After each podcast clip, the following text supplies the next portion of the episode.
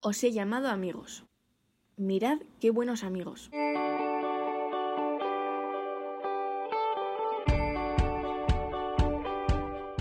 La amistad que ofrece un cristiano a quienes le rodean siempre ha sido un motivo de admiración.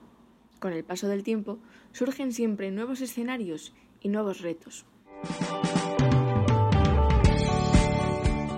Corren los últimos años del siglo II. Los cristianos que viven en el Imperio romano son perseguidos con violencia. Un jurista llamado Tertuliano, que había abrazado el cristianismo poco tiempo atrás, sale en defensa de sus hermanos en la fe, a quienes ahora conoce más de cerca. Y lo hace a través de un tratado en el que busca informar a los gobernadores de las provincias romanas sobre la verdadera vida de quienes eran acusados injustamente. Él mismo había admirado a los cristianos aún sin serlo, especialmente a los mártires, pero ahora, recogiendo la opinión de muchos, Tertuliano resume en un comentario lo que se dice sobre aquellas pequeñas comunidades. Mirad cómo se aman entre sí. Son muchos los testimonios de esta amistad que vivían los primeros cristianos. Poco antes, recién comenzado el mismo siglo, el obispo San Ignacio de Antioquía, mientras se dirigía a Roma para su martirio, escribió una carta al joven obispo Policarpo, en ella, entre otros consejos, le exhorta a acercarse con mansedumbre a quienes están lejos de la Iglesia, ya que no tendría mérito amar solo a los buenos discípulos. Efectivamente, sabemos que Cristo se hace presente en la historia a través de su Iglesia, de sus sacramentos, de la Sagrada Escritura, pero también a través de la caridad con que los cristianos tratamos a quienes nos rodean. La amistad es uno de esos caminos divinos de la tierra de los que hablaba San José María, que Dios ha abierto al hacerse hombre, amigo de sus amigos. Es un terreno en donde se palpa de manera especial esa cooperación misteriosa entre la iniciativa divina y nuestra correspondencia. Por eso, para que Cristo llegue a los demás a través de nuestras relaciones, es importante crecer en la virtud y en el arte de la amistad, desplegar la capacidad de querer a los demás y de querer con los demás, dejar que nuestra vida se amolde a esa ilusión de compartirla con otros. Procuramos, por tanto, que nuestro carácter se forme o se reforme para hacernos amables y tender puentes. Queremos que incluso nuestros gestos, nuestro modo de hablar, de trabajar o de movernos favorezcan el encuentro con los demás. Todo esto contando siempre con nuestra propia manera de ser y con nuestras personales limitaciones, ya que existen infinitas maneras de ser buen amigo.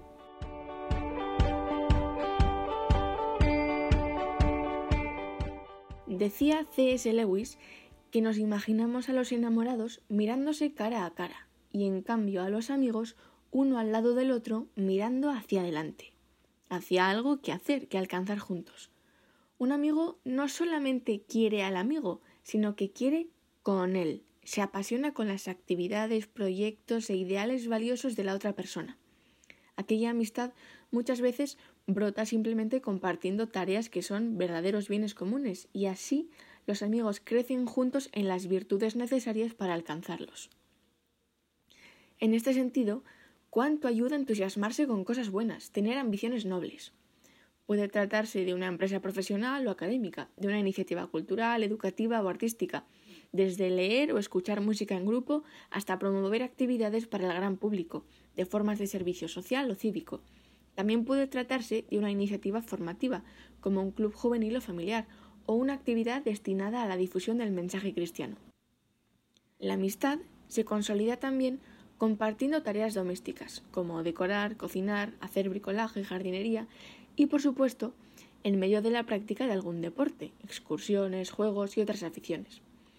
Todas estas actividades son ocasión de disfrutar en compañía. Allí crecen poco a poco la confianza y la apertura mutua hacia otras dimensiones de la propia vida. Al final es difícil, e incluso tal vez innecesario, saber si hacemos todas estas cosas para estar con nuestros amigos o si tenemos amigos para hacer cosas buenas con ellos. Por el contrario, quien afronta su vida de un modo meramente funcional pensando todo desde el punto de vista práctico, verá muy disminuida su capacidad para hacer amigos. Podrá tener, como mucho, colaboradores en ciertas tareas útiles o cómplices para pasar el rato. Es entonces cuando se instrumentaliza la amistad, ya que se la pone solamente al servicio de un proyecto centrado en uno mismo.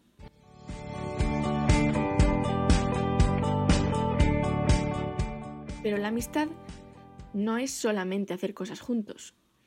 Debe ser, como escribe San José María en Surco, amistad personal, sacrificada, sincera, de tú a tú, de corazón a corazón. Aunque entre los amigos no hacen falta las palabras en todo momento, es propio de los amigos conversar. Y es todo un arte aprender a suscitar buenas conversaciones con una o varias personas. Por eso, quien quiere crecer en amistad evita el activismo frenético y busca tiempos propicios para estar juntos, sin mirar relojes ni teléfonos móviles. Si buscamos facilitar este intercambio personal, tampoco es indiferente el lugar, el ambiente. Por eso ayuda a disponer de espacios comunes, con rincones que arropen los encuentros entre personas. San José María daba una gran importancia a la instalación material de los centros de la obra, porque debían facilitar materialmente el ambiente de amistad, con su buen gusto y aire familiar. Invitar a alguien a unirse a un grupo de amigos para que comparta una experiencia inspiradora o sus reflexiones sobre un tema interesante, habitualmente contribuye a que mejore con naturalidad el nivel de su conversación. También ayuda a emprender lecturas en común, ya que supone participar de ese gran debate con los autores del presente y del pasado, en donde se congregan tantos posibles nuevos compañeros de viaje. No menos importante, y refleja una profunda verdad sobre el hombre, es el hecho de que la amistad nos reúne con frecuencia en torno a una mesa para disfrutar juntos de buenos alimentos y de alguna bebida que aligere el espíritu. Tantas veces, en aquellas largas conversaciones, anticipamos el cielo. De repente, percibimos algo. Sí, esto sería precisamente la verdadera vida. Así debería ser, como escribió Benedicto XVI. Pero la verdadera amistad no se satisface solamente con la charla entre los que forman un grupo de amigos. Pide también momentos de soledad, de cierta intimidad, en donde se pueda hablar de corazón a corazón. Los buenos amigos y familiares comprenden esa necesidad y abren ese espacio sin envidias ni recelos. Así se crea el contexto propicio para las discretas indiscreciones de las que habla San José María en Camino, para el mutuo consejo, para la confidencia. De esos momentos también se sirve Dios para acompañar espiritualmente a las almas e incluso para abrir insospechados horizontes de cielo a los amigos, como puede ser compartir una misión divina en el mundo.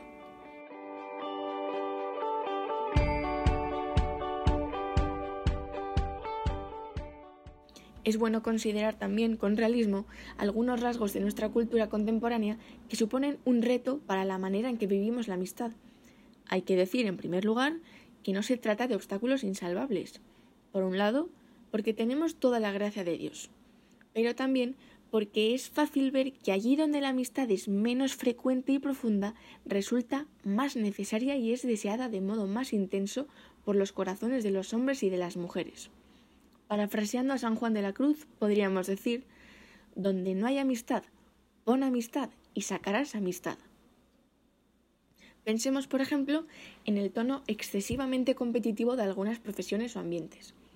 Esto a veces se traduce en una mentalidad pragmática o desconfiada, aunque esté envuelta en una buena educación meramente externa. Pareciera que si se trabajara con otra actitud, el resultado sería que los demás se aprovecharían de nosotros. Ciertamente, no podemos ser ingenuos, pero un ambiente así necesita ser purificado desde dentro, con personas que muestren un modo distinto de vivir no hace falta presionar, gritar, engañar o aprovecharse de los demás para conseguir metas laborales. Un cristiano tiene siempre presente que el trabajo es servicio.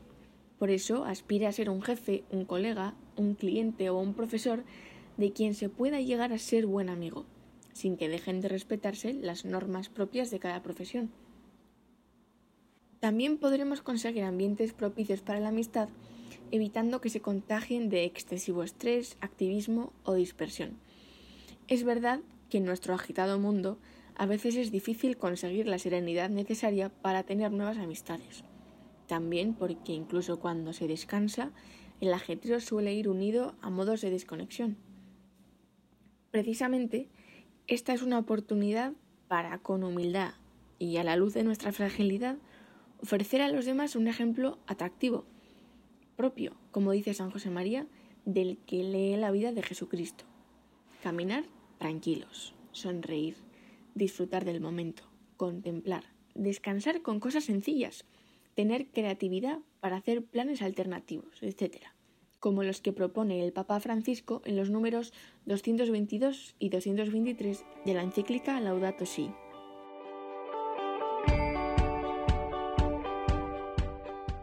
Mantener una actitud positiva y abierta ante la transformación actual de las estructuras sociales y de las formas de vida, como recomendaba San José María, facilita la amistad con muchas personas, también cuando hay distancias generacionales. Además, es preciso un profundo amor a la libertad ajena, sin caer en rigideces cuando algo admite ser visto de muchos modos.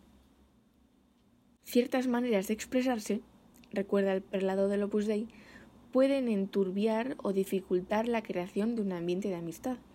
Por ejemplo, ser demasiado categórico al expresar la propia opinión, dar la apariencia de que pensamos que los propios planteamientos son los definitivos, o no interesarse activamente por lo que dicen los demás. Son modos de actuar que encierran en uno mismo. Es verdad que en varios lugares se ha extendido una visión de la vida en la que es difícil aceptar algunos principios básicos de la ley moral. Esto supone que a veces incluso se niegue la posibilidad misma del amor de benevolencia desear el bien del otro por sí mismo. Quizá aquel planteamiento encuentra en las relaciones humanas solamente un cálculo de utilidad o sentimientos de simpatía sin demasiado fundamento. Esto, como es lógico, puede convertirse en fuente de incomprensión y hasta de conflicto. Es importante, ante esta situación, no confundir el diálogo propio de la amistad con la argumentación filosófica, jurídica o política. El diálogo amistoso no supone intentar convencer al otro de nuestras ideas, incluso cuando esas ideas sean formulaciones clásicas o magisteriales de algún tipo de verdad. Y esto no significa no llamar a las cosas por su nombre o perder la capacidad de discernir el bien del mal. Lo que sucede es que nuestros razonamientos tienen valor dentro de un diálogo solo cuando se parte de algún principio o autoridad común, como subraya Santo Tomás de Aquino. Aunque en la amistad también hay tiempo para la conversión personal, de ordinario es mejor buscar los puntos de acuerdo en lugar de subrayar lo que nos separa. Es el lugar para ofrecer nuestra propia experiencia, sin grandes elaboraciones intelectuales, con toda la fuerza de quien comparte sus preocupaciones, tristezas y alegrías. Y siempre es importante escuchar, porque la amistad, como decía San José María, más que en dar está en comprender puede ayudarnos notar que la mayoría de las personas, la mayor parte del tiempo, viven movidas por los deseos profundos de todo corazón humano, amar y ser amadas.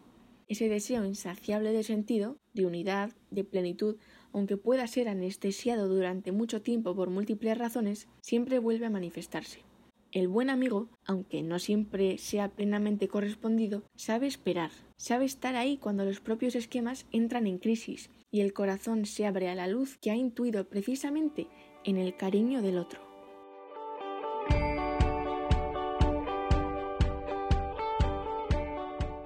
San Pablo, en el famoso himno de la caridad que escribe en su epístola a los Corintios, señala que la caridad es paciente. Por eso, el prelado del Opus Dei nos recuerda que una amistad tiene mucho de don inesperado, por lo que requiere también paciencia.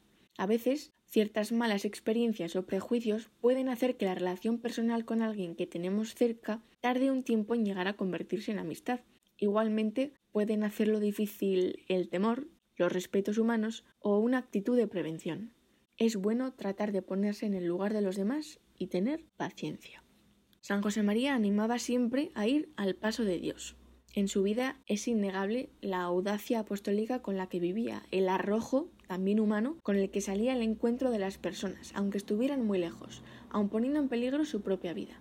Basta pensar en aquella conversación con Pascual Galve, un juez amigo que había conocido durante su etapa universitaria. Eran tiempos de persecución religiosa y el sacerdote sorteó varios peligros para acudir a su domicilio en Barcelona con la única intención de reencontrarse con su amigo. En una conversación previa por las calles de Madrid, Galve le habría preguntado ¿Qué quieres de mí, José María? A lo que el fundador del Opus Dei respondió yo te quiero a ti, no necesito nada, solo deseo que seas un hombre bueno y justo. Y lo mismo volvió a demostrarle en la siguiente ocasión, cuando acudió para escuchar sus confidencias en aquellos momentos difíciles, sin dejar de ayudarle a encontrar la verdad. El fundador del Opus Dei no dejaba de recomendar aquella paciencia que nos impulsa a ser comprensivos con los demás, persuadidos de que las almas, como el buen vino, se mejoran con el tiempo. Debemos procurar tener con los demás la misma paciencia que Dios tiene con nosotros. Y es que, como recordó Benedicto XVI, el mundo es redimido por la paciencia de Dios y destruido por la impaciencia de los hombres. Tener paciencia no quiere decir que no suframos a veces por la falta de correspondencia de otras personas a nuestro cariño o porque vemos a algún amigo emprender caminos que probablemente no saciarán sus deseos de felicidad. Se trata en realidad de sufrir con el corazón de Jesús, identificándonos cada vez más con sus sentimientos, sin dejarnos llevar por la tristeza o la desesperanza. La experiencia del perdón de los amigos es motivo de esperanza en los momentos más oscuros de la vida. La certeza de que un amigo nos espera, a pesar de nuestros desplantes, es para nosotros la viva imagen de Dios, ese primer amigo que guarda a que volvamos a sus brazos de Padre y que nos perdona siempre.